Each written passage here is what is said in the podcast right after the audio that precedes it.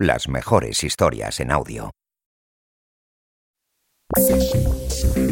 Esto es Caso Criminal.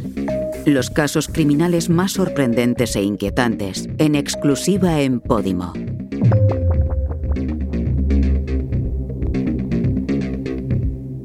Estás escuchando el caso Gabriel. Todos los datos recogidos en este podcast han sido publicados por medios de comunicación y en sentencias judiciales. Capítulo 3. Ana Julia. Han pasado ya más de tres años desde que sucedió, pero el crimen de Gabriel es de esos que no se olvidan. Uno de esos pocos sucesos que calan tan hondo en la sociedad que nunca se deja realmente de hablar de ellos, a pesar de que el juicio a la asesina terminó hace ya dos largos años. Pero, aunque el jurado consideró probado que Ana Julia Quezada acabó con la vida de Gabriel Cruz y que después ocultó su cuerpo durante casi dos semanas para tratar de escapar de la justicia, la gente continuó haciéndose la misma pregunta. ¿Cómo puede alguien cometer un acto tan sádico y cruel solo por celos? ¿Qué clase de persona sería capaz de hacer algo así?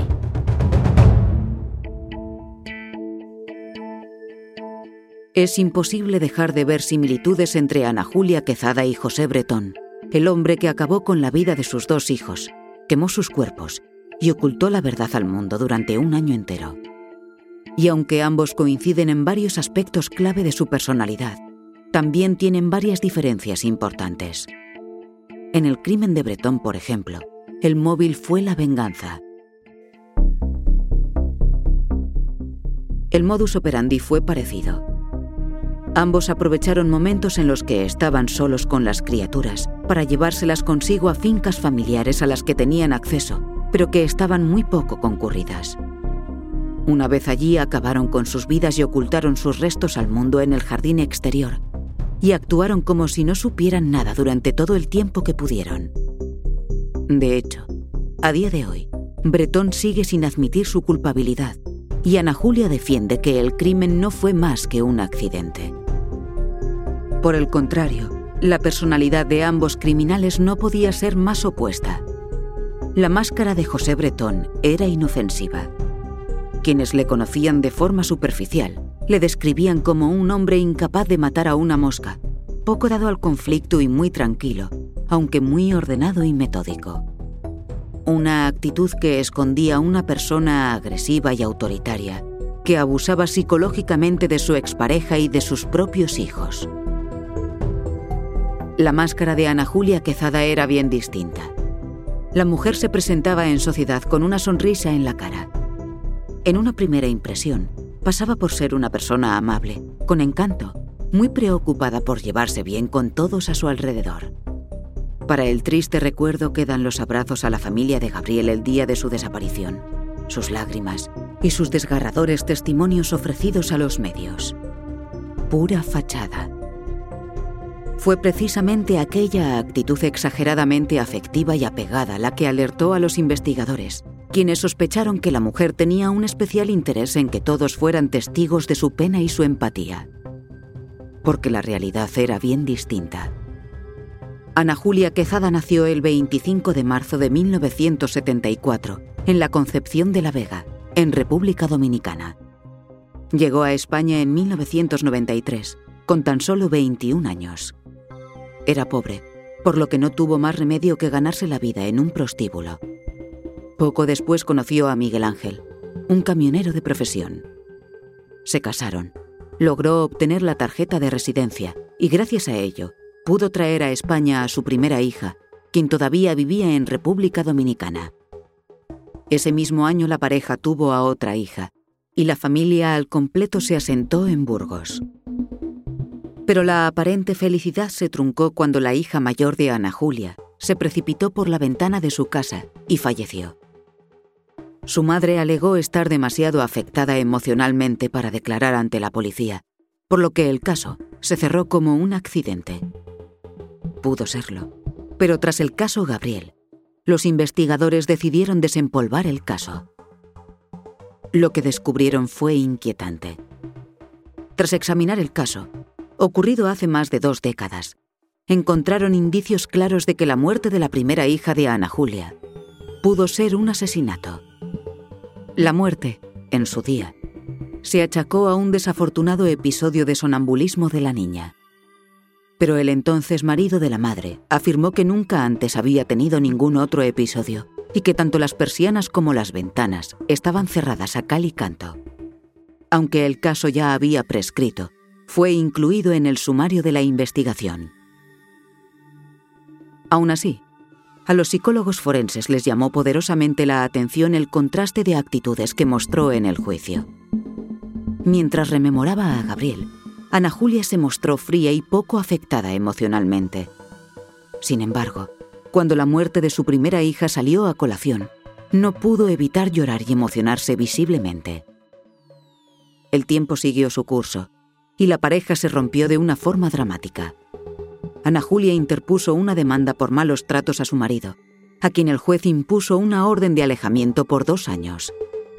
Tras el divorcio, la hija que ambos compartían se quedó a vivir con su madre. Sin embargo, cuando tuvo edad para decidir por sí misma, pidió irse a vivir con su padre, y desde entonces mantuvo una relación distante con Ana Julia. Precisamente esta niña, ya convertida en adulta, fue una de las testigos del caso Gabriel que más expectación creó. La chica, que todavía reside en Burgos con su familia paterna, pidió al juez no tener que mirar a su madre al realizar la declaración. La hija de Ana Julia se desplazó de Burgos a Almería para ayudar en la búsqueda de Gabriel, sin saber la terrible verdad que había detrás. La asesina destacó en su declaración que llevaba a todo el mundo a la finca de Rodalquilar, donde estaba enterrado Gabriel, con la intención de confesar el crimen, pero dijo que el dolor no le permitió hacerlo. Pero la hija de Ana Julia echó por tierra su versión. Dijo que lo que más le llamó la atención al encontrarse con su madre fue precisamente lo poco afectada que parecía y lo mucho que contrastaban sus actitudes en privado y en público. También contó haberse sentido manipulada por ella. Y no era para menos. Y es que la manipulación es el rasgo más característico de Ana Julia Quezada. Tras su primer divorcio, se fijó en Javier, un adinerado empresario dueño de una cafetería de Burgos. Ambos fueron pareja un tiempo, pero el hombre, sexagenario, estaba muy enfermo. Padecía un cáncer terminal que acabaría con su vida. La familia de Javier sospechó desde el primer momento de las intenciones de ella y la acusaron de estar aprovechándose de su pareja moribunda para obtener beneficio económico. Sospechas que se vieron confirmadas de la peor manera. Javier estaba en cama, atravesando junto a sus médicos la última fase de su enfermedad. En aquel momento, Ana Julia se presentó en la habitación con una jueza y con varios testigos, con la intención de contraer matrimonio con él, en aquel preciso momento, en nombre del amor. Este movimiento habría asegurado a la mujer una herencia millonaria. Pero para desgracia de Ana Julia, uno de los médicos allí presentes alegó que Javier no estaba en condiciones de casarse por voluntad propia y echó a la mujer de la casa. Falleció tan solo dos días después. Pero Ana Julia no permaneció sin pareja demasiado tiempo. Pronto empezó a salir con Sergio, un chico burgalés que fue su pareja durante cinco años empezaron a veranear en Almería y ambos se enamoraron tanto del lugar que decidieron mudarse allí dos años después de conocerse. Comenzaron una nueva vida e incluso abrieron juntos una cafetería en el centro comercial de Las Negras. De nuevo, el amor duró poco. Amigos comunes de ambos cuentan que Sergio estaba muy enamorado de ella, pero Ana Julia ya había sacado todo lo que quería de él. Tras separarse de él, vendió la cafetería que habían abierto años antes. Fue entonces cuando conoció a Ángel, un hombre separado y con un hijo llamado Gabriel. Por desgracia para Sergio, Ana Julia nunca se olvidó de él. Mientras se estaba llevando a cabo la investigación, usó sus grandes habilidades manipuladoras para tratar de poner a todo el mundo en contra de su expareja, a pesar de no estar relacionado con el caso de ninguna forma. Simplemente era una persona que residía cerca de donde ocurrieron los hechos. Con eso era suficiente. Al hablar con la policía, no perdió ninguna ocasión de mentar a Sergio para tratar de dirigir la investigación hacia él. Les dijo, entre otras cosas, que su ex odiaba a los niños. Luego, para rematar, colocó ella misma una camiseta de Gabriel tan cerca de su casa como le fue posible.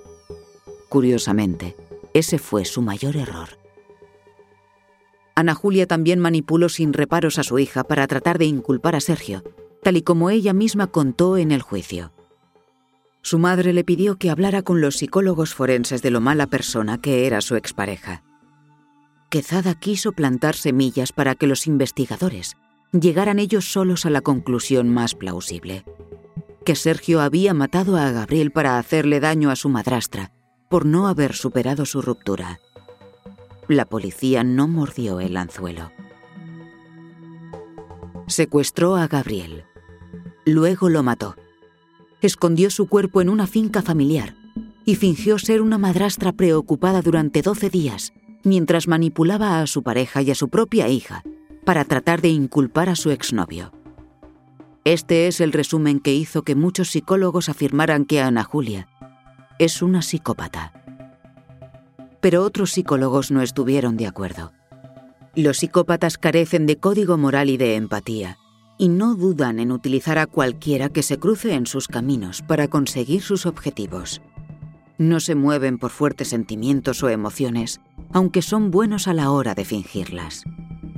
Ana Julia Quezada no encaja exactamente en este criterio. El móvil del asesinato de Gabriel fueron los celos que sentía del niño. Al contrario que Bretón, que mató a sus hijos tratando de manipular a su mujer para que volviera con él, Quezada cometió el crimen motivada por una emoción. Pero el hecho de que tenga o no una personalidad psicópata carece de importancia. No sabemos si Ana Julia es capaz de sentir empatía o no, pero está claro que ella estaba en plenas facultades mentales cuando decidió, por voluntad propia, arrebatarle la vida a un niño de ocho años, cuando eligió hacer pasar a sus padres por un infierno, cuando manipuló a su hija para inculpar del asesinato a un antiguo amor. También trató de manipular al jurado, pero en aquella ocasión no se salió con la suya. Esta ha sido la historia de uno de los crímenes más monstruosos de las últimas décadas. Gabriel descansa por fin en paz y la justicia hizo su trabajo. Gracias a la labor de los investigadores y al apoyo incondicional del pueblo de Almería, sus padres pudieron seguir con sus vidas, siempre con el recuerdo del pescaíto en sus corazones.